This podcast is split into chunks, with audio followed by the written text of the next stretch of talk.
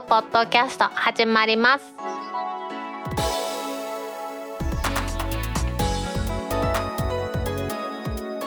皆さんこんにちは。2022年2月11日タックポッドキャスト3第6回目の始まりです。この番組は天王寺アップルクラブの大道とコメントのコーナーからはタックメンバーの北尾姫とお届けします。今日のオープニングで取り上げたいのは大道も買いました。ビーツフィットプロのレビューを新スペースさんの記事でありましたのでそちらの記事を紹介しながら大道のね実際の使い勝手なんかも一緒にお話ししていきたいと思います。記事のタイトルはビーツフィットプロレビュー。中身は AirPods Pro 音質が違う。どっちがいいか比較も。ビーツフィットプロですね。24,800円の税込みでノイズキャンセリング機能と空間オーディオに対応したビーツスタジオバッツの上位モデルということになってます。大道もビーツスタジオバッツ買いましてちょっとそれに不満があって今回ビーツフィットプロを買いました。ビーツフィットプロは AirPods Pro とほぼ同じスペックなんですけれども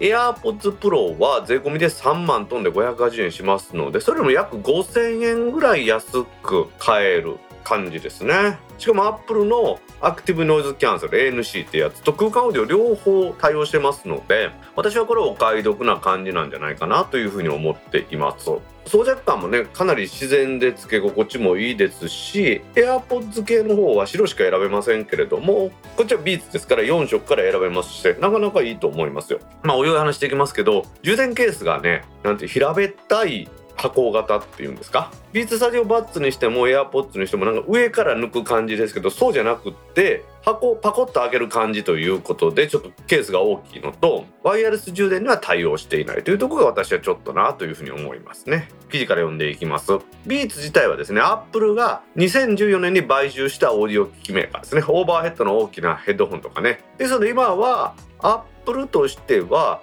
AirPods シリーズと Beats の2つのブランドのイヤホンを持ってるということですね。でどっちもまあ Apple 製ですので Beats Fit Pro は AirPods Pro と同じ H1 チップを採用していますのでとても高スペックだと思います。大道は AirPods ですね初代のやつ。それと AirPods Pro もどっちも使ってましたけれどもいろいろあってうちの妻に今使ってもらってるんで私はそっちは使ってないんですけれどもこの Beats 系の方ばっかりね使ってるんですけれどもカナル型の密閉タイプのイヤホンで2枚の振動板を採用した独自のドライバー。それ先ほども言いましたけどアクティブノイズキャンセルもついてますと。で空間オーディオにも対応してるということですね。でアクティブノイズキャンセルを使うともうちょっと短くなるみたいなんですけれどもイヤホンだけで6時間。ケースに入れると3回充電できるということですから合計で24時間使えると。で Apple の探すにも対応してますし IPX4 の生活防水に対応してるんだと、まあ、フィットプロっていうぐらいですからねピタッと耳にきてものすごい軽いので何て言ったらいいんですかねつけてないような感じに最初になりました、まあ、長いことつけてるとね耳の中に物が入ってますから物が入ってるなっていう気がするんですけれどもちゃんと綺麗にフィットさせるとですねノイズキャンセル機能で周りの雑音とかもピタッと止まりますんでねなかなかこれはいいなと思いましたね。電車に乗ったりだとかバスに乗ったりする時にこれを使うと本当に周りの音が聞こえなくってですね危ないんじゃないかと思うぐらいのところですよね。このシンスペースの記事によります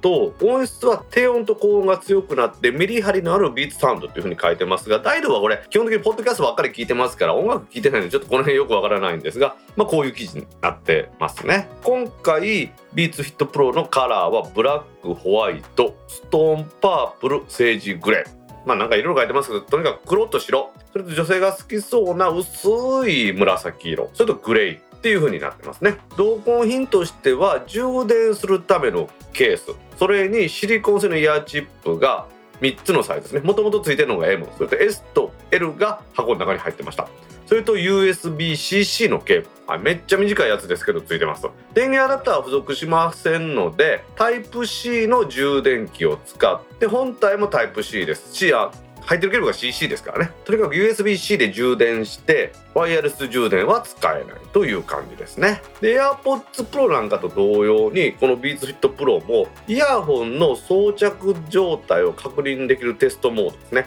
これは iPhone の中にあってつながってるこの Beats Fit Pro を選択してやるとできたんですけれども今の密閉状態はどんな感じかというのをしっかりとチェックできました。ライドは M でやってみたんですけれども M だとチェックして音が漏れてますよという風になってまあほんだらちっちゃいのやってもしゃあないけどと思って S でやったらもちろんダメで L にしてみると密閉されていますと。使用中のイヤーチップの装着状態は良好ですという風に出てああこれでいいんかというふうになったぐらいですね。ケースがね 62mm×62mm× 高さが 28mm です。でこの 62mm62mm の正方形のところが開くっていうことですね。AirPods Pro なんかだったらこの28の薄いところはパカッと開く上から刺すってイメージですけどそうじゃありませんと。6262の四角いところが開いてそこに置くっていう感じですね。重量は全部で 55g 充電ケースの外装はですね何ですかこのプラスチックがサラサラした感じの素材ですね。AirPods なんかはねツルツルのやつですけどそうじゃないサラサラした感じのものです。AirPods はティック型のイヤホンですのでこのカナル型で私が特に気に入ってるのは羽がついてるんですね。この羽が耳の中の形にちょうどフィットしてですね。で外れにくくなってます。ビーツスタジオバッツもですね結構フィット感良かったんですけれどもやっぱり耳に刺してるというところがランニングしたりすると揺れてポコって外れたことが何度かあってエアーポッツよりは外れにくいけれどもエアーポッツシリーズよりは外れにくいけれどもこれでも外れるからここにね羽がついてたらねシリコンの羽ですね。耳の中にピタッとくっつくようについてたらいいなと思ったらそれがつきました。まさにビーツの B っていう字が6の字みたいになってますけれどもあの形をそのまま大きくしたみたいな感じですね。そんな感じで耳の中にしっかりフィットする感じで私はかなり今のとこ気に入ってます。でバッツの方と同様にですね操作するのは物理ボタンです。カチッカチッと押し込んだ感じがするやつで AirPods シーズのようにタッチの感じではないと。いうことなのでこれも私の気に入ってるところで押した感があるので分かりやすいですね。左右どちらか1回タップで再生停止。あと電話が出た時は受けたりできます。2回タップすると次の曲。3回タップすると前の曲。そして長押しするとノイキャンが効くよという風になってます。本当物理ボタンなんで私は好きですけれども逆にこの物理ボタンが嫌いだと。いう方もいますので好みのところなんでしょうね。イヤホン単体1個は 5.6g でめちゃめちゃ軽いですよ。びっくりしました。でこの 5.6g は先ほども言いましたように柔軟性のある羽ですね。ウィングチップがついています。これも含めてそれぐらいの重さですね。本当に耳の形にしっかりフィットした安定してますんで何本走ったり飛んだりしても今のところ取れてませんのでとってもねいい感じがします、まあ、さらにアクティブノイズキャンセル機能 NC はですね耳にフィットする。さらには耳の穴に密着するというのの効果も相まってですねアクティブノイズキャンセリングも効く感じがしました。先日ちょっとねバスに乗る気があったんですけれどもバスの一番後ろの席に乗ると下にエンジンがあってゴーゴーって皆さんうるさい経験したことあるかもしれませんがその時ですね私この ANC をオンにしてですね Amazon プライムビデオ吉本新劇見てましたけれどもエンジン音とかタイヤなんかの音はしっかり低い音ですか？これも消えたんでまあ良かったなという感じですよね。さらにはですねこの Beats Fit Pro は Android でも使えますしノイズキャンセリングも Android でも対応するアプリを用意してくれてるようですね。Beats のアプリをインストールすることでノイズキャンセル機能がスマホ上で設定できますということで。この辺はね私も使ったことないので多分 iPhone の画面なんかと同じような感じでできるんだろうなというふうに思ってますよね、まあ、Apple 製品ですけど Android でしっかり対応してるというのはこの Beats 製品の特徴なのかなというところですね。今ちょっとね Android の話ありましたけれども Apple の探すにも Beats Fit Pro は対応してるんですね。で私の Beats Studio Buds は Google のデバイスを探すのも対応してるからてっきりこの Beats の Fit Pro の方も対応してると新しいも対応してると思ったら なんと Fit Pro は Google のデバイスを探すには非対応なんですよね。なんかちょっと不思議な感じがしますよね。エッチャンチップも採用してますから空間オーディオも使えるということですけれども、まあ、空間オーディオはあんまり私も使ったことがないんですがエッチャンチップの特徴として Apple 製品にはつながりやすいねダブランの頃からあります。今回も最初のペアリングする時も充電ケースをパカッと開くだけで iPhone の方に Beats Fit Pro 接続しますかっていうバーッと画面が出てきて接続と押しただけですぐできました。ものすごい簡単ですね。バッテリーの残量もケースを開くだけで iPhone にポップアップして表示してくれますし耳に入れてるはウェジットから右左が何パーセントだっていうのも分かるということですね。はい。なかなかこれいいですよ。というわけでこの新しいですね Beats Fit Pro はアクティブノイズキャンセリングと空間オーディオに対応したカナル型のワイヤレスイヤホンということで AirPods ブランドではなくって Beats ブランドで Apple が出したということです。AirPods が登場した時に私も飛びついて買ったんですけれども初代の AirPods ですねすぐ耳から外れると。サードパーティーが出してるウィングチップを使って私は使ってました。ウィングチップ使えば耳の中にねその羽の部分が耳の骨の形にぴったり合ってランニングとかにもバッチリだったんであこれでいいなと思ったんですがその後プロになってですね耳のね刺す形にちょっと変わったんでアレンジしたんですけどやっぱりちょっとつけ心地が悪いと。その後スタディオバッツが出てあこれええなと思ってたんですけど耳に汗をかくと長時間やると滑って落ちてしまう。そこにこのフィット感に関してはですね大体の問題が解決できるウィングチップ内蔵のカナル型のイヤホンが出たということで出勤の時に毎日使っています。アップル製ということもあって iPhone を使ってる人にはねすごいペアリングが簡単なんで大変おすすめするビーツフィットプロですね。お値段も AirPods よりは少し安いですがまあね2万4800円というのは決して安くないと思いますが大道から皆さんにおすすめしたいと思います。それではタックポッドキャスト3第6回始まります。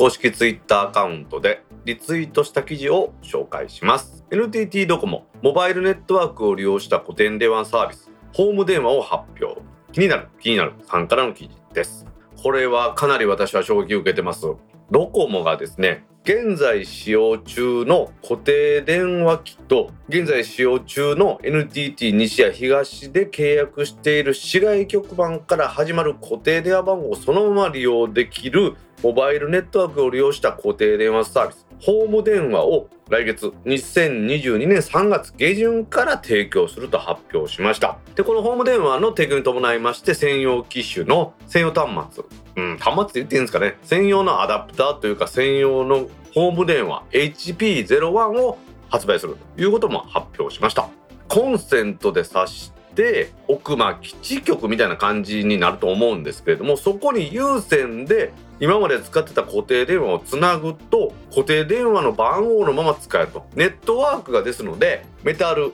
金属の有線ネットワークですね。これで普通は家の電話ってやってたんですけれどもいよいよですねこれ IPM に移行しますって話ももうこの前ちょっと話しましたけれどもそういうのとは関係なくですね有線ネットワークではなくモバイルネットワーク無線ネットワークを持ってそこに固定電話をカチッとつなげばですねちゃんと契約すれば大阪やったら06東京やったら03から始まります固定電話番号の発着信ができるんですよね。もちろんですね今まで固定電話がなかったという人は新たに固定電話番号もドコモから付与してもらえるということなので全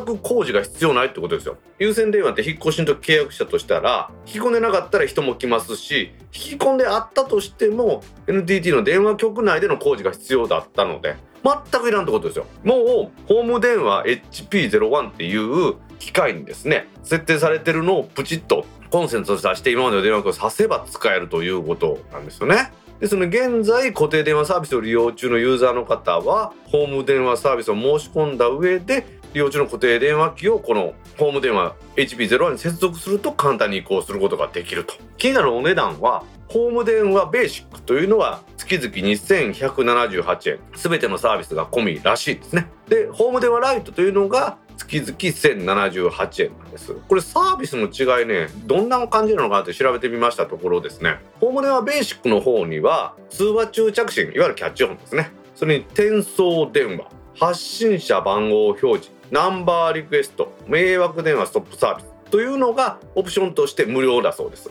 ホーム電話ライトの場合はこれ一つもついてないのでそれぞれですねキャッチフォン使いたい電車電話使いたいというと契約ごとにオプションをつけてやってくださいよというところですね。ですからこのホーム電話ライトは1078円ですよ。1000円みたいなもんですしなんとなんとなんとですねドコモのホーム電話セット割っていうのがもしも適用されましたらですよ。528円引きの550円で使えるって言うんですよ。ですから携帯電話をドコモ使ってる人は結構得な感じで有線電話をこのホーム電話に移行できるんだろうなという話。なんですよね。だから今まで固定電話とか有線電話とか言ってましたけど固定でもなければ有線電話でもないのに市外局番がある電話が使えるようになるというところなんでしょうね。使ってるやつを違う住所に持ってったりするのやめてくださいということで契約時に登録した使用住所でないとダメですよっていうねこれだからモバイル通信とかの2万円割引であんなんといろいろ絡んどってですねめんどくさいんですよなのであくまでも固定電話と一緒で登録した住所でしか使えませんよと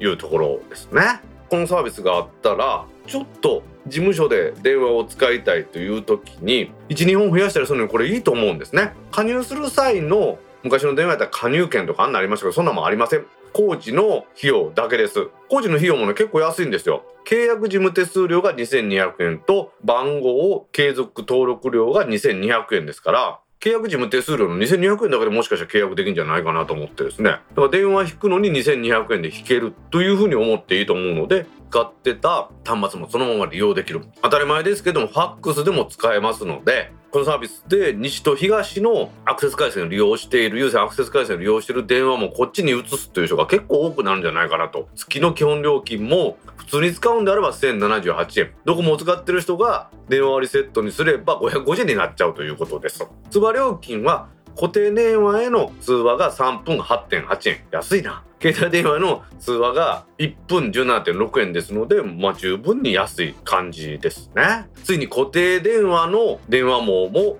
取り込んでしまうドコモ au やソフトバンクも多分追従してくると思いますのでこの分野での競争が進んだらいいなと思います。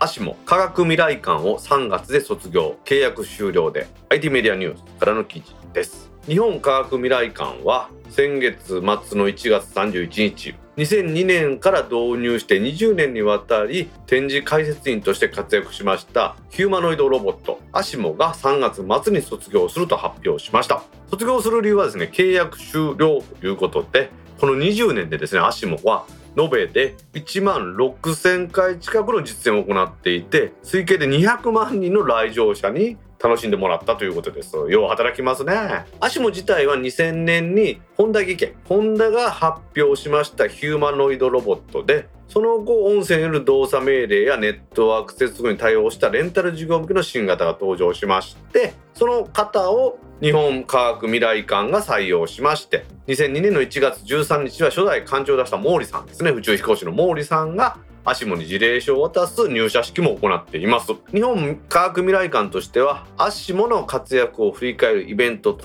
いうことで3月の18日から3月の末ですね。いよいよ卒業する日までイベントを実施しましてアシモがですね過去に実演で行った動作を特別版として披露するほかですね。来館した人が足元記念撮影できる機会も設けると。この足元ちゃんですね。いろんな動きをこうやって過去にはこんな動きをっていうのこれを切り替えていったみたいでして卒業するにあたってですね前のこのダンスとか見たいっていうリクエストもあるみたいなので過去の動作つまりダンスですね。これをやってくれますよということのようなんですね。ホンダ技研ですね。ホンダが開発してるロボットでこれ世界初の本格的な二足走行ロボットだったそうです予測運動制御というのがあってそれで重心なんかを制御して自在に歩くことができますし階段の上り下り旋回ダンスも可能ですよまあそのダンスがすごいんでいつも披露してたっていう感じなんでしょうね。階段の上り下りができるっていうのはアシモが初めてだったようなですね。人の動きを感知して自律的な行動が可能ということで歩いてる時に前から人が来ると避けたりとかですね。あとは握手手を出したら握手したりするっていうのも自律的にできるそうです。もうすごいですよね。あとは片足ケンケンや両足ジャンプを連続して実行することもできるらしいですよ。すげえなと思ってですね。足もそのあんま大きくないんですね。身長130センチだそうです。体重は約48キロと。ホンダワークといろいろとノウハウを積み重ねまして現在はこの足もの技術を利用して福島第一原発の中で燃料デブリを取り出したりしようとしている原子力災害ロボットというのも開発したということでこの基礎研究やですね使用したデータがこういうことに人間に役に立ってるということで素晴らしいロボットなんだなと思いますよね。最初は1986年から秘密裏に実はいろいろとホンダは開発してましてまずは下半身だけの実験型というので下半身の動きですね。歩いたりするのをしっかりできるように研究しまして。P シリーズというのが正式発表が1996年でこれが人型をした試作品と。その時に発表されたのが P2 というモデルだったそうです。いや結構20年ももうこの足も登場から経ってるんですね。結構最初は本当20年ぐらい前話題になりましたよね。踊ったりできるということで。私も今日この記事を紹介するにあたってちょっと調べてびっくりしたので片足ケンケンができるんですね。これすごいよなと思いましたね。そんな可愛らしい足もちゃんもついにですねホンダとの契約が終わってしまって卒業引退してしまうんですけれどもせっかくだからということで日本科学未来館としてはちゃんと卒業イベントをやってくれてですね特設ブースとかですね。であとはこれ予約が必要らしいんですけれども写真を撮ったりするということもできるそうです。今までのねいろんな実演を組み合わせて特別バージョンの踊りを見せてくれるのは3月18日から3月31日までの間。これは3階の常設展で1日に5回ほど。これは予約も何もなしで見に行けるらしいです。10分ほどですね。記念撮影の方はこの5回の実演の際にだいたい各回5組程度まででこれ予約制にして写真が撮れるというふうにやるそうです。この足もですね人間型のヒューマノイドロボットの先駆けとして登場しそして科学未来館から去るということですがこの功績は本当にすごいもんだなと思います。もう店内で待つ必要なし。コインランドリーがスマート化されたら意外と便利だ。IT メディアニュースからの記事です。コインランドリーといえばですね世の中の一人暮らしの人なんかで家に洗濯機がない人の方がやっぱり利用したりされると思いますし大道も今はドラムの洗濯乾燥機がありますんでそこで乾燥はできますけれども梅雨の時とかね例えばシーツとか洗ったら乾かなかったりしたので近くのコインランドリーに感想だけ出したりしたんですけどその時ねいつ終わったんかわからんっていうのが大変だったというところなんですがこの記事ではコインランドリーがスマート化されるとそういうのがなくってめちゃめちゃ便利だったよということを書かれていました。この記事結構参考になるなと思いましたのでちょっと紹介したいと思います。記事から読んでいきますコインランドリーといえば一人暮らしの時や出張時に何かとお世話になる存在だ。最もその印象とはというといまいちよろしくないという人は多いのではないだろうか。というのも仕上がるまでに長時間待たされるのは仕方ないとしても洗濯物の取り違いや盗難も起こりやすかっ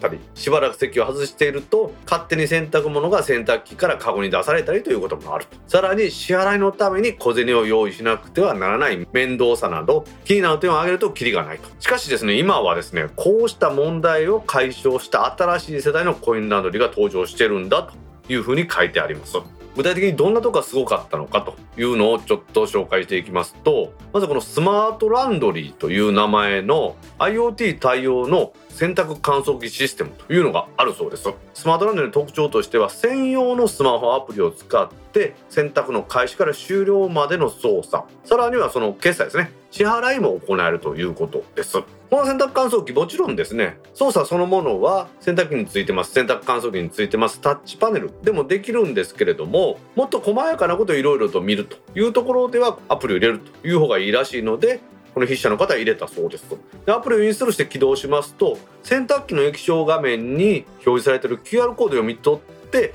ペアリングをすると。毎回まあペアリングする必要あるんでしょうけどね。すると洗濯乾燥のコースを選ぶメニューが表示されますのでスマホで必要なコースを選ぶと。で案内に従って洗濯物を投入してそのままスマホの画面で決済を。選択すればですね LINEPay とかで払えるこれで支払い完了選択スタート。というところだそうです。いやすごいですよね。しかも他の人がペアリングできないようにちゃんと QR コードでそこに物理的にいる人それとペアリングしてパスコードを入れさせるということで盗難とかにも安心だというふうに思いますよね。ここまでだとただ単に操作がスマホみたいな感じなんですけれども選択してる間の運転状態をこのスマホアプリからずっと参照できる観察できるんだそうですね。これによりまして洗濯物を入れて洗うだけまあ乾燥までいくかもしれませんけどその終了までの残り時間だとか現在今何やってんのか洗濯中なのか洗濯終わって乾燥中なのかっていうのもクラウド経由で見れるんですよね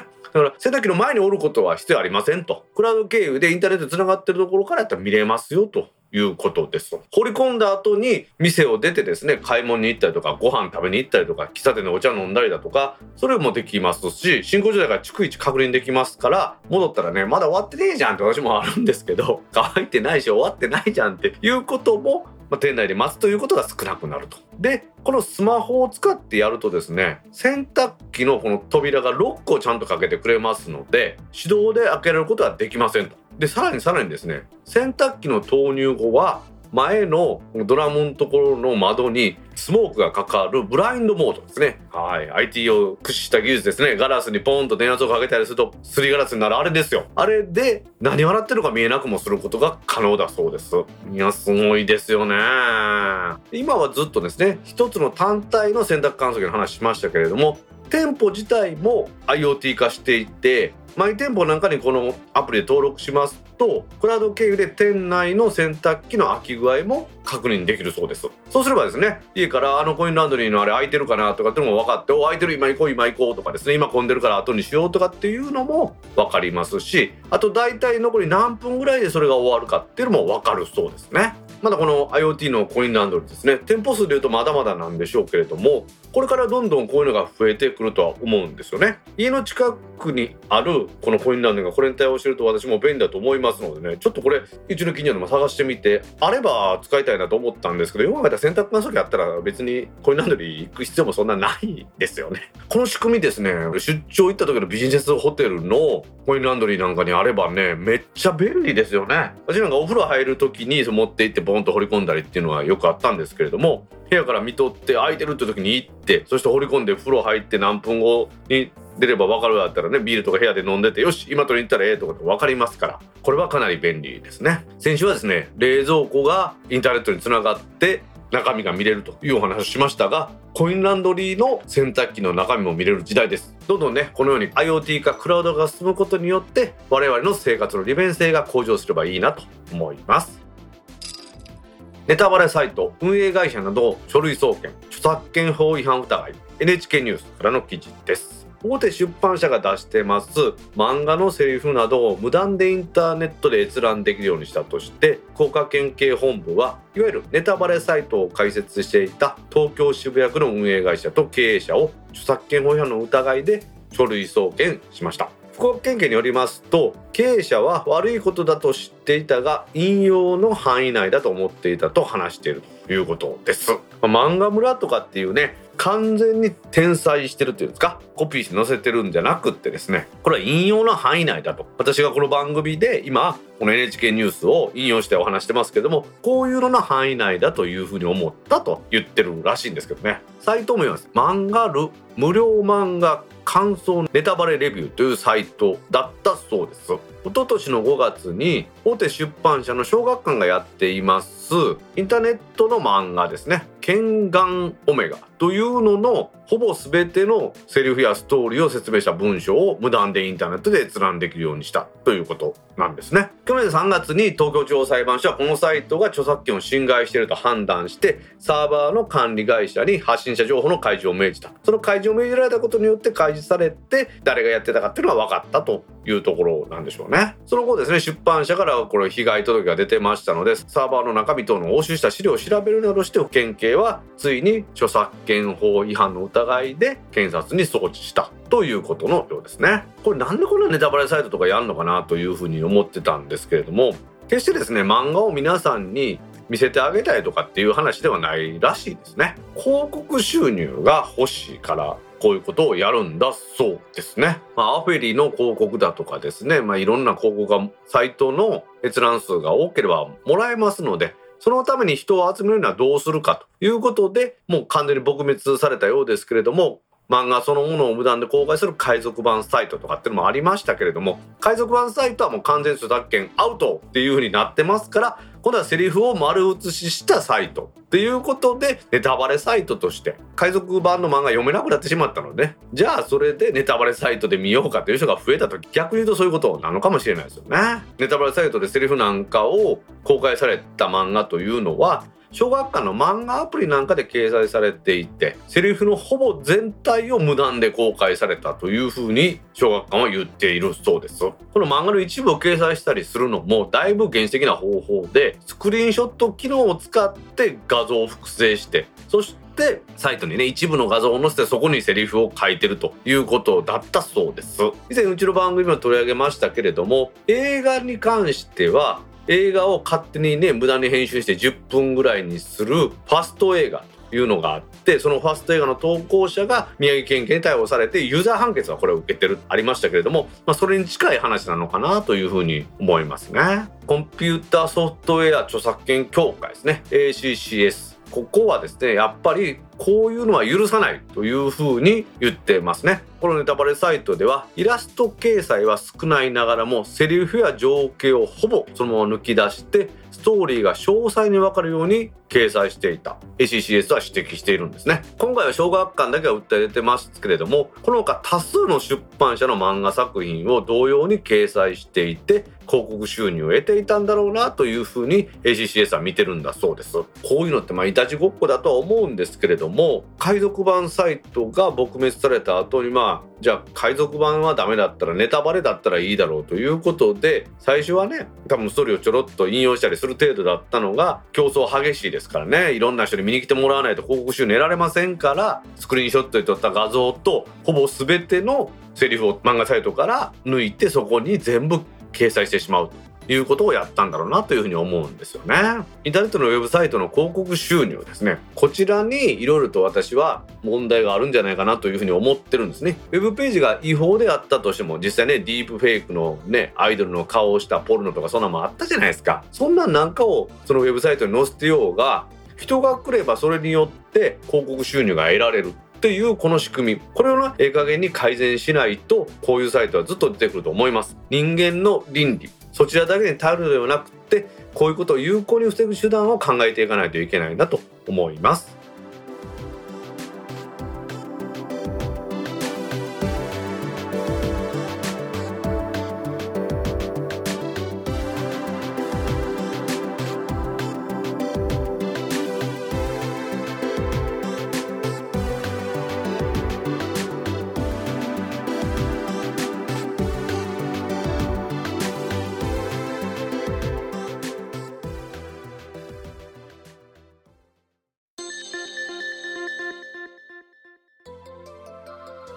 タックポッドキャストにいただいたコメントを読んでいくコーナーです。このコーナーからはタックメンバーの北尾姫とお届けします。皆さんコメントありがとうございます。今週もたくさんのコメントありがとうございます。まずはじめにディスコードサーバーにいただいたコメントの中から一部を紹介します。はいお願いします。タックポッドキャスト3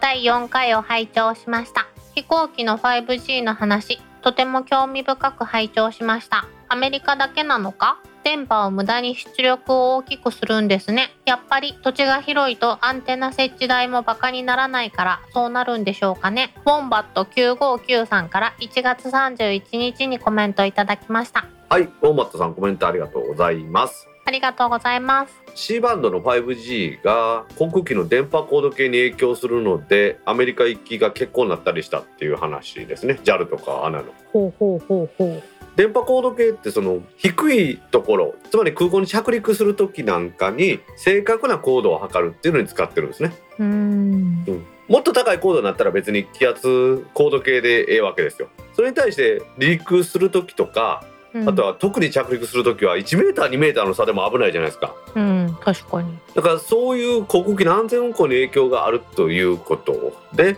こういう措置が取られたという話ですね。なるほど、うんでアメリカでその電波の出力がめちゃめちゃでかかったらしくてアメリカの航空当局もちょっとやめとけやって話してたけれどもなんかいろいろあって結局は 5G 側の電波を止めるっていうことで問題は回避できたっていうことらしいですね。へえまあ日本でもねそんな話はいろいろあるんですよ。5G が衛星通信とかそういうのに影響するっていうことでアンテナの方向とかね出力を工夫してやるとかでもやってますしうんあと有名なんでは5ギガ帯の w i f i が気象レーダーって言って、まあ、皆さんの命に直結することですね。気象状況なんかの雲なんかを観測するものに影響が出るっていうこともあったりしてますからね。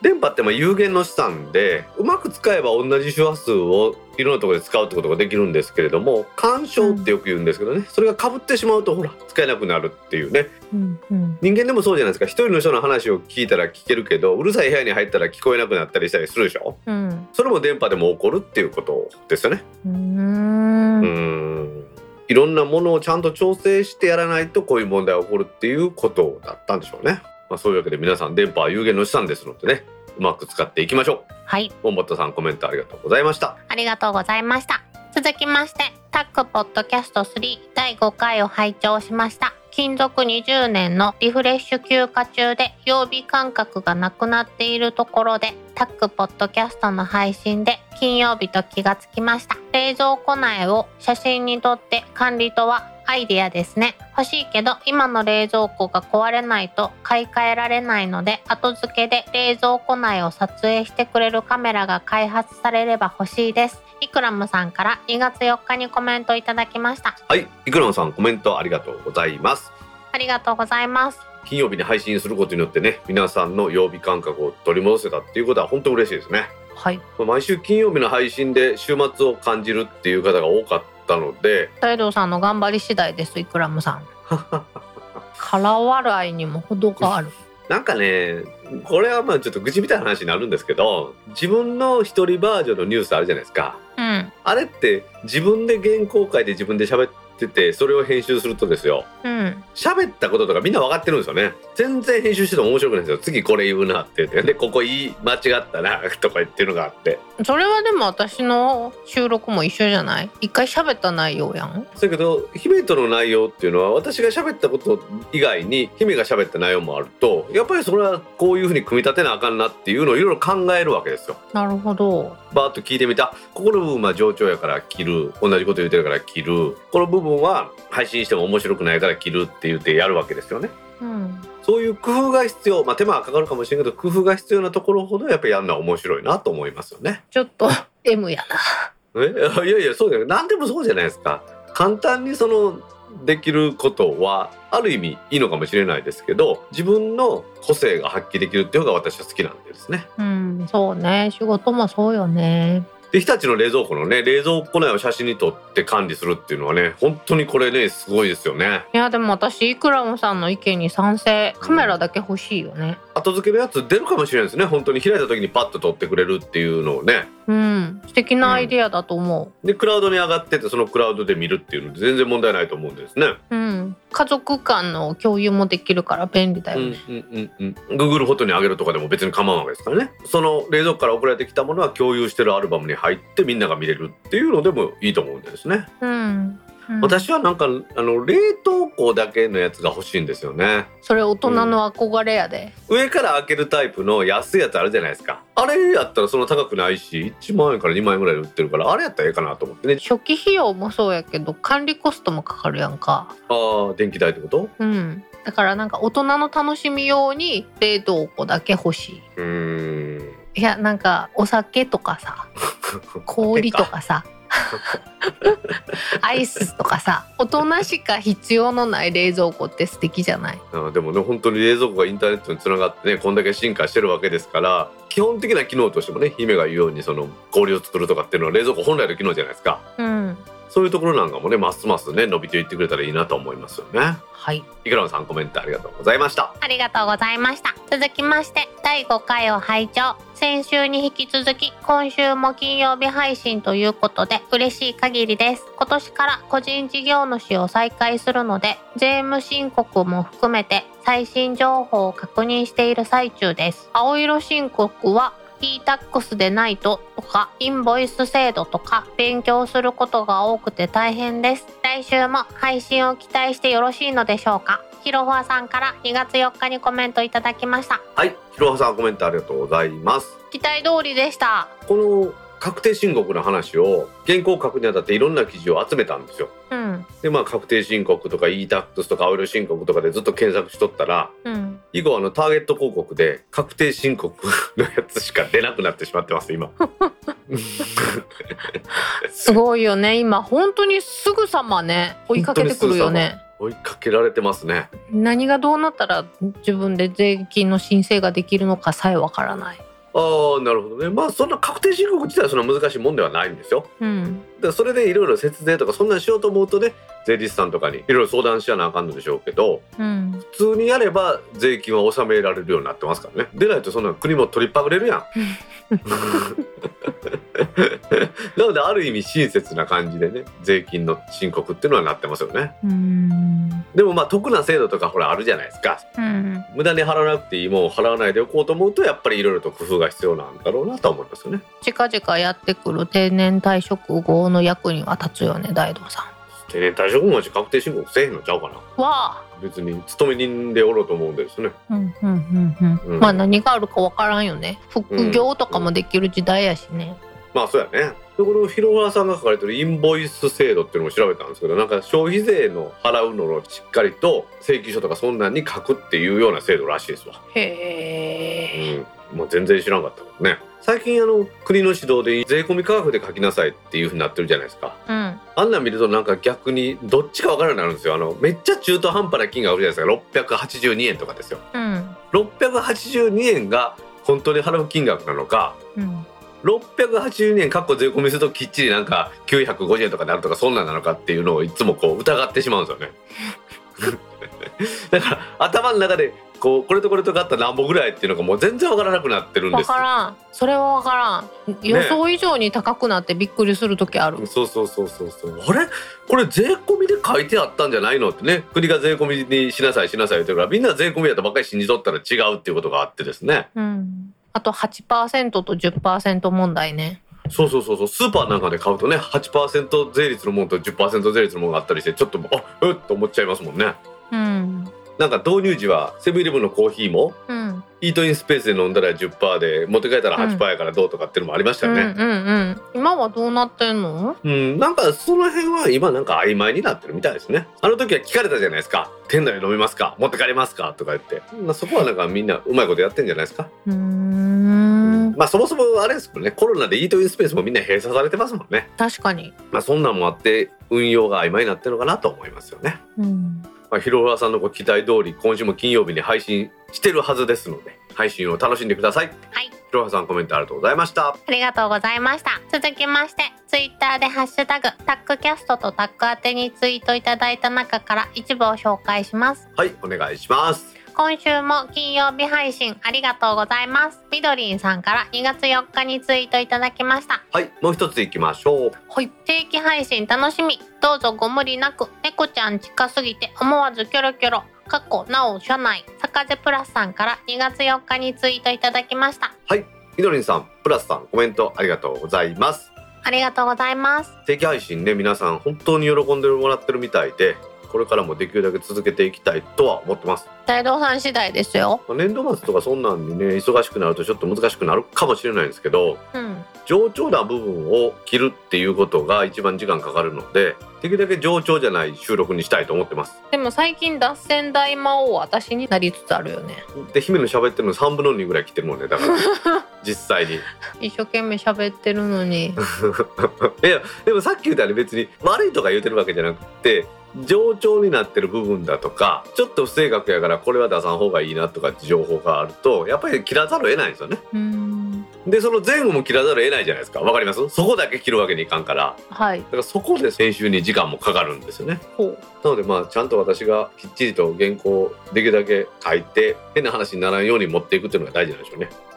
コメントのコーナーはでも何もないから仕方がないよね。そうやな。コメントのコーナーはね。コメントに対しての話やからね、で、うん。そこはでも正直な感想とか正直な話をした方が楽しいし話も広がって私は大好きですよ。ここはですね、はい。金曜日の配信もまあ0時の配信っていうのはこだわってましたけどね。土曜日日曜日に聞いてもらえるように金曜日の間に配信できたらいいのかなとは思ってそういうねこうないとダメだっていうのはできるだけ考えないように今してますんで私も。丸なったね。そう？うん。幸せやからかね。いやでも姫とさ遊んでもらうようになってここ10年ちょっとぐらい？うん。やっぱり急速にわし自分でも変化してると思うもんね なんかでも最近ちょっと変わったと思う。えどういうこと？ちょっと一時期イライラしとるかなと思ったんやけど、細かくなくなった。あなるほど敷居がそんなに強くなくなった慣れてきたんやろうね。いちいち私にイライラすることがなくなったんやろうなと思って。あもうこういう生態やからしょうがないなっていうようになったんやろうなと思って。待って待って待ってなんかそういうね わしが姫にイライラしてるようなそういう言い方やめてもらっていいですか？ほらあの全然ちゃうやん。大道さんは一個一個きっちりきっちりしてないとあかんタイプやんでも私はなるようになるタイプやん。だから多分最初の方はすごくイライラしてたんだろうなと思うの。うんうん。なるほどね。で最初の頃はイライラしながらもうん。ちょっと我慢してたんやと思うねんけど途中からちょっとだけイライラが出るようになってきて。うん。なるほど。で最近幸せやからまた丸なったなと思って。丸いなっていうぐらい丸くなった。そうやって大人になっていくんだろうな人はって思うの。でもまあね金曜日中には配信できるようにねそこはちょっとこだわってやっていきたいと思いますんでね。姫も協力よろしくお願いします。こちらこそ。はい。みどりさんプラスさんコメントありがとうございました。ありがとうございました。続きまして仕事の合間にランニング。風が冷たくてどうしようか迷ったけどタックポッドキャスト配信してたので意を決して出発。まさに走ってる時に名前呼んでもらって笑っちゃった。慶太郎アット成田さんから2月6日にツイートいただきました。はい。慶太郎さんコメントありがとうございますありがとうございます。えらい、はい。えらい。慶太郎さん偉いよ。ねランニングで聞いてもらいたいなっていう話しとったらまさに走ってる時に聞かれたみたいで嬉しい限りですね。いやー寒いと大道さんはランニングがしたくないっていう話よね。うんまあでも歩いたりするのは全然苦じゃないので、ね、走らなかったも千日前のアマゾンに歩いて行ったりはしてますけどね。うーんわしまあ姫はしてると思うけど結構歩くでしょ？あっちこっち。歩くよね。しかも荷物すっごい重いのにね、うん。それは平気なんですね。飲むとダメですよ。飲むと必ずもうタクシーで帰るわって帰りますけどね、いいね。ん大人ってそういうもんやね。んうん。決して歩くのが嫌いじゃないんですけどね。でもうん。何年か前の餃子会で姫とほら帰りに金龍ラーメン行ったじゃないですか。道頓堀かなんかの。うん。あの時まあベロベロやったんですよね。うん。であそこからやったらさすがに、まあ、日本橋ですからほぼ。うん。いや歩いて、まあ、10分ぐらいなんですよね。うん。大阪の堺筋って北向き一方通行やから もうさすがにタクシー乗られへんし 私みたいに南に帰る人間にはもう全くもってダメなわけですよ。確かに。で歩いて帰りましたけどねまっすぐ歩けないんですよ。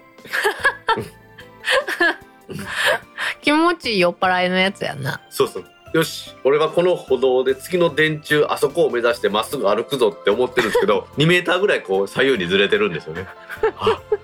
これが酔っ払いかと思ってよくわかりましたね。千鳥足ってこういうことかそうそうそうこういうことやな。交通事故とか起こったらあかんからね。休憩しながら帰りましたけど慶太郎さんみたいにね寒い日も暑い日も走って足腰を鍛えればまっすぐ歩けるのかもしれませんね。確かに。そういうわけで慶太郎さん今後もねうちの番組ランニング中に聞いてください。はい。慶太郎さんコメントありがとうございました。ありがとうございました。続きまして今年になってタックキャストを未だ聞けてなくてすいません。1月29日の肉の日の某所での写真を見てむちゃくちゃ羨ましく思います。ここで一句。地元にも鶴橋欲しい肉恋し秀則さんゴーさんから1月31日にツイートいただきました。はい。秀則さんコメントありがとうございます。ありがとうございます先月の1月29日の日に姫と一緒にね焼肉行ったんですよね。美味しかったね美味しかっいたねほんまにねよく話が出ますけれども大阪の生野区というところに鶴橋っていう地域があるんですね。うん。駅としては近鉄と JR の鶴橋駅なんですけど町天王寺区と生野区の間にあるんですけどその町というか飲食店街は生野区の方に広がってるんですねバーっとですね。うん。でそこの駅前の焼肉屋さん行ってめちゃめちゃ美味しかったですねいやー鶴橋は天国だようね、ん。でそんな高くないんですよ。高級店はないですからね。なんか観光客っぽいお店はあるよあーまあそんなのはあるけど昔ながらのやっぱり焼肉屋さんが多いので私はもみだれの焼肉で私が若い頃はあの鉄の皿にバーッと出てきてですよ、うんうんうんうん。で、まあ、ホルモンとかやったらあのボウルに入っててボウルでもいろんな部位が混ぜてあるっていうイメージだったんです。今ちょっと綺麗になって私らが行った店でも陶器のお皿にもみだれはしてるけど乗ってくる感じでしたね。そうやね。いやあんなにね焼肉お腹いっぱい食えて冷麺もね 冷麺の大頼んだけど大2人で食うのにちょうどよかったねあれね。うんなんやったらちょっと取り合いになったもんね いやいやまあまあああやってねいろんなお話しながら食事するっていうねお肉食べるっていうの楽しいですけど秀則さんのようにね鶴橋はいいですよ。鶴橋ぜひ来てください。いやもうさあの JR で行くと降りた瞬間から音楽にちょっとテンション上がるやん。焼肉焼肉食べ放題って言うやん。あそうなの？知らんかった知らんかったえ JR の環状線ってなんかその土地にまつわる歌がそうそう。流れるやん？全部の駅ね違う発着メロディーですけどそんなんやね、うん。知らんかった。超えてないとか聞いてないねやろね。もうだってドアが開いた瞬間に焼肉の匂いがするし耳からはあの焼肉の歌が流れてくるしもうそれだけでもテンションマックスだよね。あの JR に近い方の近鉄の高架の下にちっちゃい焼肉屋さんがいっぱいあるんですよね。昔ながらの。うんうんうんカウンターだけのですね安い焼肉屋というのはホルモン屋っていうのが正しいのかもしれないですけどうん。あそこが開店してる時はね炭火なんですかね。すごい煙が出てますもんね。そうそうやね。あの一帯だけ空気白いもんね煙で。うん、そうそうそうそうそうそうあそこの高架入ったらねバーッと白くなるもんねで髪の毛はバーベキューした後みたいな匂いがすするの。あの煙の中に油が含まれてるよね多分ね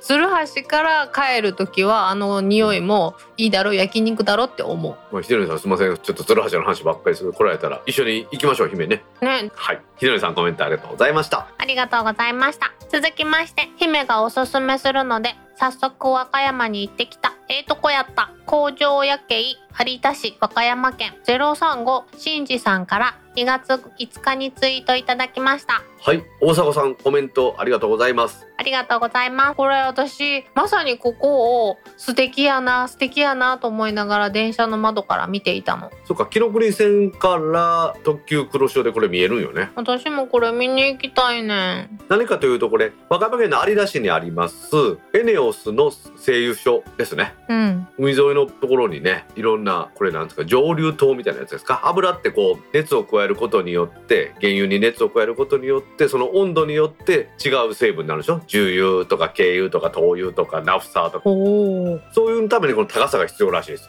なるほど。油田から掘ってくるやつってねちょっと黄色い黒いドロッとした液体じゃないですか。うんうんうんうん。その中にいろんなものが入っててって。で残りかすがあのアスファルトみたいになるって聞いたことありますね、へえ、うん。この聖書なくなるんですか？らしいよ。だいぶ昔からありますなこれね。ね。ものすごい古いイメージですもん。いやーでもかっこよかった。昼間見ても素敵やった。大阪でも堺に聖書がバーッと集まったとこがなっててあそこも綺麗やってよく言われますよねうん。なんかこういうのがあるところって大概夕日も綺麗よね。海が西向きにあればそうなるんでしょうけどねそっか。関西近辺は全部西向きでしょ？海がそっか。製油所なんていうのですね日本の産業を支えるということでいろんなとこありましたけどね合理化とかでねその集約するっていうのもあってだんだん数も減っていくんでしょうけれどもね、うん。まあ、こういう地方の産業がなくなっていってこういう日が消えるっていうのはちょっと寂しい思いはしますわな、ね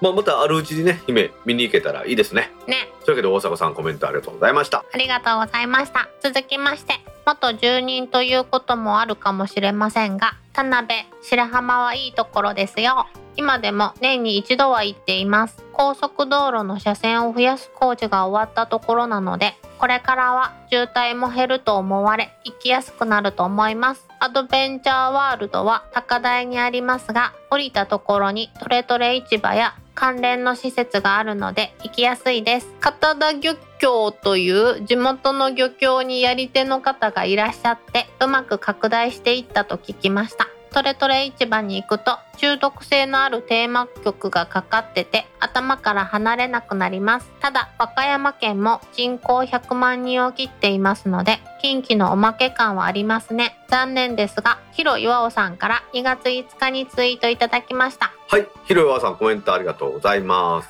ありがとうございます。これあの白浜周辺のお話なんですけれどもアドベンチャーワールドって有名なのはパンダがいっぱいあるとこですねパンダ今7頭もいるって知ってた？すごいやろ？この白浜の海沿いからちょっと山に登ったところにアドベンチャーワールドがあってあの隣に南紀白浜空港っていうのもありますよね。そう、見えるの、イルカショーから。そっから海の方に降りていくと片田漁協の隣にトレトレ市場っていうのがあるんですよね。は私が知ってる頃はちょっとしたその漁協の売り場みたいやったんがどんどん拡大してで 今は大きい市場になって入浴施設があるっていう話したじゃないですか。うん。今はそれどころかなんかなんとかビレッジって泊まるところまであるらしいですね。グランピング施設があるんだよ。うんそうそうそうそう。いやそう考えるとなんかすごい発展やなと思いますよね。でも私さうん。先週の収録後に、うん。まさにアドベンチャーワールドと白浜に行ってきてんけどうんうん。帰りトレトレ市場で海鮮丼って思ってたらうん。大道現象やってん。休館日やった。の臨時休業やってん。すごくない？2週間だけやで1年のうちで私臨時休業になんて会ったことないけど。あーでもちょっと話したかもしれんけどやっぱり2月はシーズンオフなんで観光地は閉めるところ多いんですよね。うん。だから2月いっぱいは閉めますっていう遊園地なんか昔はありましたよね。いやー衝撃だったよね。お昼ご飯本当にえどうすんのってなった。え漁協の方のちっちゃいなんかそういう食堂みたいなのもなかった？いやちょっともうトレトレ市場しか頭になくて。うんうんうんいやもう衝撃やったわすごい車がいっぱい帰ってきてた、そうなるわな。うん、風呂なんかも閉めとったもう全部閉まっててん。ああなるほどそういうことか。まあ一斉に休館してねみんなに休みを与えようっていうまあまあ働き方改革の一環なんでしょうからね。広岩尾さん書いてくれてますけど和歌山県の人口は100万人を切ってるんですよね。衝撃。ちょっと衝撃ですよね。うん。和歌山県全体でってことですもんね。大阪市なんかはだいたい270万人いるって言われてるんですよね大阪市だけで、もうでも土地の面積が違うもんね、まあ、東京なんかもっとね人口密度高いんでしょうけどうん。和歌山県ってまあ住めるところが少ないっていう感じなんです。海沿いのねちょっと町あるけど山はもうすごい険しいじゃないですか。うん。なのでまあ近畿のおまけって言われると思うんですけどね。いやでもやっぱり遠かったわ。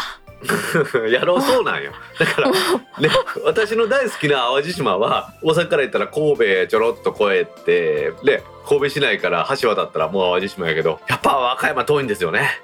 あのね車で行ったんやけど行きはやっぱり2時間半じゃ効かんかったね、ああそうなんよ帰りは電車で帰ってきたから2時間かからんかってんけど、乗ったんは特急黒潮うん。しかもパンダ号特急黒潮。ぜひね白浜のこれからの発展で高速道路もつながりましたし2車線化もね進んでますんでね。うん。ぜひちょっと機会があれば私も白浜行っていろんなもの食べていきたいなと思いますけどますますの白浜の発展を祈りたいと思います。はい。広岩さんコメントありがとうございました。ありがとうございました。今週のコメントは以上です。皆さんコメントありがとうございました。当番組宛てのコメントは Apple Podcast アプリのレビュー Facebook ページのコメントタック公式ブログへのコメント Discord サーバー Twitter のメンションハッシュタグタックキャストなどでお待ちしています。お待ちしてます。皆さん今週もコメントありがとうございました。ありがとうございました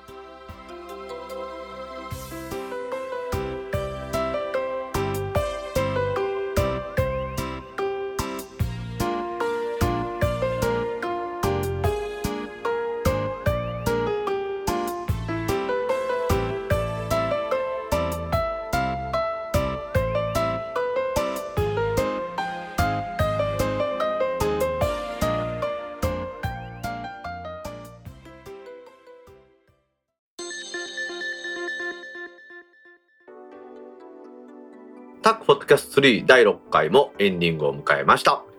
ーい。今週はですね小銭を手放したい神社が新サービスというお話をしたいと思います。はい。記事のタイトルは両替手数料に困っていませんか？小銭を手放したい神社が新サービスお釣りが欲しい商店とマッチング。IT メディアニュースからの記事です。ほうちの番組でも取り上げたようにゆうちょ銀行が1月の17日から硬貨の預け入れなどの際に手数料を取るようになりました。ーはい。これはあの大手の銀行ではもう当たり前にやってたんですけれども、まあ、最後の砦というかね、それとしてゆうちょ銀行は手数料を取ってなかったんです。ようん。だから窓口にドーンと大量の小銭を持っていくならゆうちょ銀行って言われてたんですよね。でこの影響を大きく受けるのがやっぱり神社仏閣でうん賽銭箱にお賽銭入れてもらった小銭を預けようとすると手数料の負担が大きくなってしまいますよと、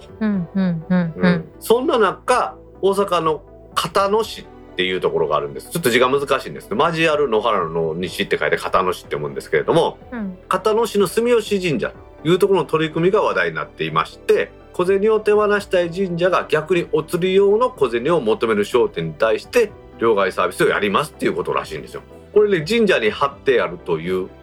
ポスターみたいな案内をツイッターでちょっと拾ったんですけれども、え、商店主の皆さん両替手数料に困っていませんかと。方の住吉神社にお参りください。手数料をかけずに高価に両替できます。で毎週日曜日の10時から15時の間小銭を持ってきてもらうと手数料なしで交換しますよってことなんですね。面白い。本当に面白い。これってあれでしょ？商店の方は今、うん、両替小銭を作ろうと思ったら小銭への両替料ってかかるでしょ、うん、一石二鳥というかですねお互いにメリットがある感じですよねうん、しかも神社でお参りまでついてんねんで。記事によりますとこの片野にある住吉神社さんは、うん、まあ、それもちろんお金を交換するのも大事なんですけど一人でも多くの人に神社に参ってもらいたいっていうのが一番の願いだそうです。うん。なるほど、そっちなのか、うん、そうそうそうそう。それでじゃ神社に参るそのきっかけというかね。理由としてこれできませんかってことですよね、いや面白いね、まあ、日本ってですよそういう験担ぎの文化があって、うん、昔は商店のね中に例えば神棚があったりとか、うん、営業の前には必ずね近くの神社行ってお参りしてとかっていう人もいましたけど水商売の方なんかお姉さんなんかはねいまだに北新地なんかの神社で手合わせてるのか見ますけど、うん、やっぱりそういう文化もされてきたんでやっぱり神社としてもぜひ参ってもらいたいっていうのがあるんでしょうね。確かに。ちょっと今回の件で調べてみたんですけれども大手銀行それにゆうちょ銀行それぞれ手数料ですね、うん、だいたい100枚から50枚ぐらいは無料なんですけれどもそれ以上になるとやっぱ550円ぐらい取るんですね。はあ。ってことはですよ10円玉を100枚預けたら1000円？それで550円取られたらねちょっときついですよねそうね大手の都市銀みずほとか三菱 UFJ とか三井住友は ATM で預ける場合は無料なんですね効果は。うんうんうん、そやけども、ゆうちょ銀行は ATM で預ける場合もお金取るらしいんですよ。はあ。うん。なのでね、まあ、極端な振り方ですよね今まで無料やったんが、うん、ATM でも取りますよっていうのになってやっぱり神社とかそういう意味ではだいぶ困ったんだろうなと思いますよね確かに1円だったら困るよね困るよね。手数料の方が高いじゃん。大阪にね今宮恵比寿っていうのがあるんですけどあそこの東海恵比寿なんかとかになったら、うん、神社の本殿の前にねわざわざ横10メーターも縦も10メーターぐらいのそのマスみたいなのが布が貼ってあってそこにねお賽銭みんな投げ込むのあんな量なんかすごいじゃないですか。私いけすって呼んでる。あいけすね。確かにいけすやな。確かにあれね。あれっていうのは普段はないんですよね。あの東海恵比寿の時だけ新設されてほんで綺麗にその中に布が貼ってあって1円たりともその取りこぼさないようになってる感じですもんね。うん、あれ、ね、ちょっと手数料いくらなんか教えてほしいね。ほんまやね、まあ、確かにね神社でねそういう小銭が出るっていうの今ベビスなんかもやったらいいのにねその後1か月ぐらい。手数料取られるんやったらね。歩いて行けるぐらいの企業さんやったらね神社にお参りしてなおかつ両替手数料がなくなるんやったら、うん、ほんまに両方とも幸せよね。本当そうよね私のこれイメージですけど昔は商店とかに行ったら店の始めの時必ず筒に入ったお釣り用のお金を破ってやってたイメージ、うん、その日の営業が終わったら全部売り上げを銀行に預けてで次の日の営業用のお釣りは銀行に行って両替したものを使うっていう感じやったと思うんですけど今はその手数料が両替にもかかるからそういうのはあんまりやってないみたいですね。うん。うん、逆にその小銭でいただいた売り上げはその小銭のままにしてお釣り用のお金としてそのまま残しとくっていう感じみたいですね。うんね、店に売り上げ置いていかなあかんから心配じゃないかなと私は思うんですよね。そうね。うん、小銭とはいえですね。だから昔はね、夜間金庫って、まあ今でも夜間金庫ってあるじゃないですか、銀行の前に。うん。あそこにポーンと掘り込んでね、全部店の売り上げ掘り込んで、店は空にしますっていう方が多かったと思うんですけど、今の話で小銭は置いてるところが多いみたいですよ。そっか、夜間金庫入れて帰ってた私昔会社で。そうなん？うんなんか私いつやろういつの仕事やろうちょっと、うん、あのガサっていう引き出し式のやつやろ？夜間金庫。そうそうそうそうそうそうそう覚えてる覚えてる。ダッシュボードみたいになってたよね。うんうん。そうそうそうそう。うんなんかでも意外な盲点やった。私たち生活者のちょっと負担やなと思っててんけど確かに神社とかはまさにそうよね。うんそうね。私もね神社はよく参るんですけどやっぱり札では入れないですもんね なんやったらちょっと今まで小銭邪魔やから全部入れてしまおうっていうのをごめんなさいって思ってしまった。いやでも姫その小銭全部入れるって立派やでそれは。それはそれで。私ちっちゃいちび財布やん三つ折りの。だから小銭がたまりすぎると閉まれへんのよお財布が。ああパンパンになってね。でなんかそのタイミングでお参りに行くとあ、うん。もう全部入れてしまおうってなるおお素晴らしい。その全部入れるってのは私すごいと思うよ。500円玉入ってたらそれは多分全部じゃないかもしれない。全部ちゃうやないかそれやったら。500円玉を除いてやな。うん。500円って結構大金じゃない？私はまあまあまあ500円玉も入れますよ。うんちょっと500円はお釣りいいですってタクシーでも絶対言われへん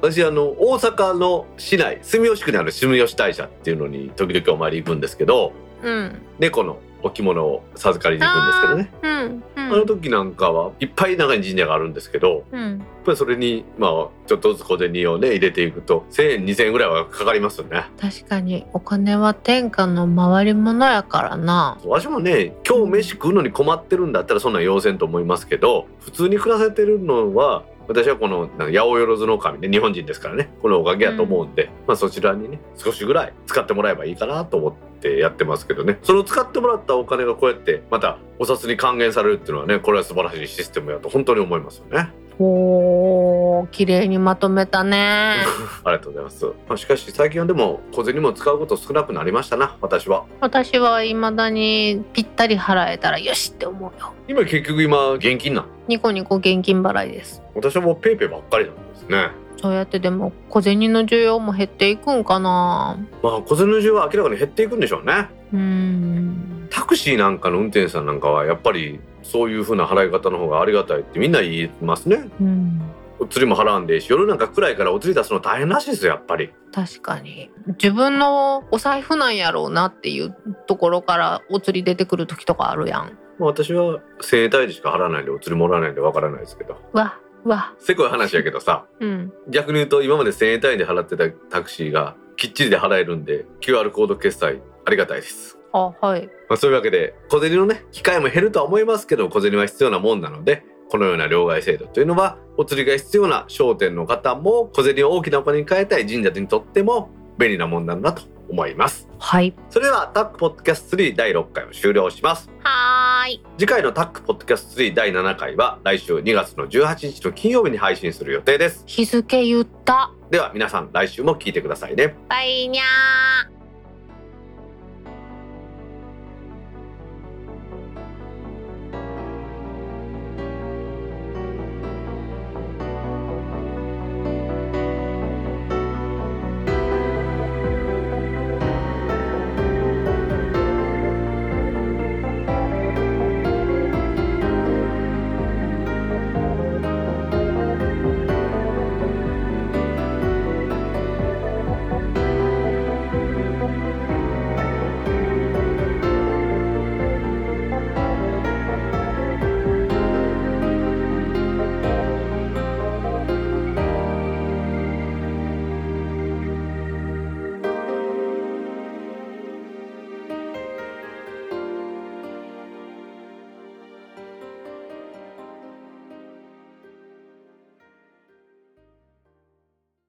なんていうもの？貸しだ？片田漁協かか難しい。片田漁、片田漁協。難しいな。か、か、片田漁、うーん、片田漁協という